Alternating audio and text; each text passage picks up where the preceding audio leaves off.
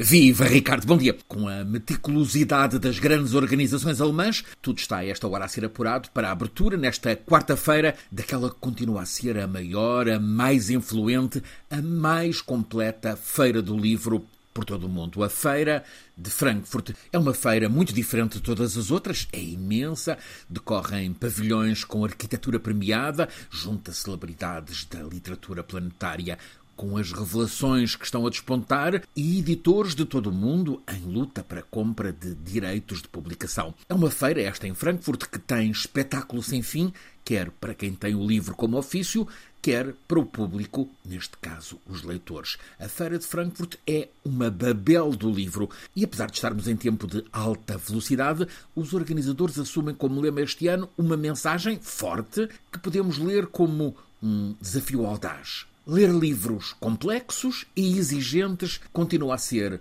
um enriquecimento para o leitor. O programa destes cinco dias de feira, festival, festa tem muitos debates. A geopolítica, tema em muitos livros, tem muita discussão prometida, nesta época em que tanto importa dar força à palavra paz que está tão frágil.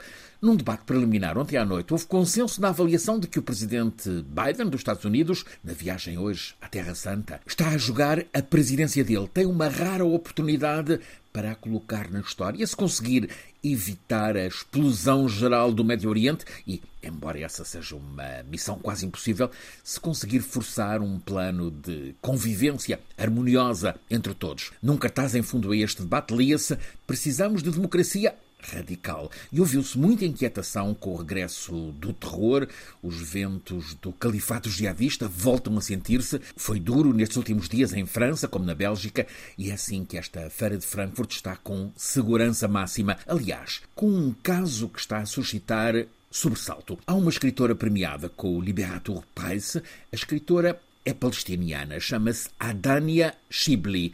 Tem 49 anos, escreveu vários romances e ensaios e o prémio, decidido há dois meses, vai para um livro escrito em árabe, mas já traduzido para alemão e várias outras línguas europeias. Tem o título que podemos traduzir do alemão como Um Detalhe Menor narra um episódio que aconteceu de facto em 1949, a violação em grupo e depois assassinato de uma jovem palestiniana por soldados israelitas. O júri há dois meses não teve dúvidas, mas agora a associação que promove este prémio decidiu cancelar a entrega que estava marcada para depois da manhã.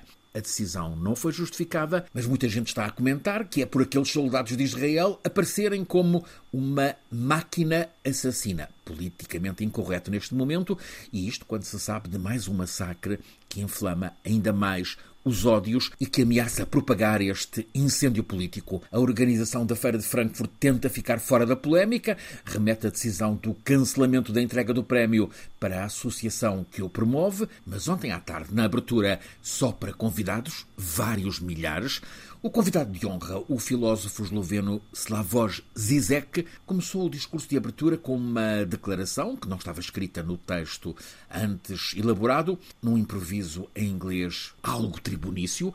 Ele declarou-se envergonhado por estar a abrir uma grande festa do livro em que há o apagamento de uma escritora premiada apenas para evitar discórdias. Houve aplausos, houve protestos.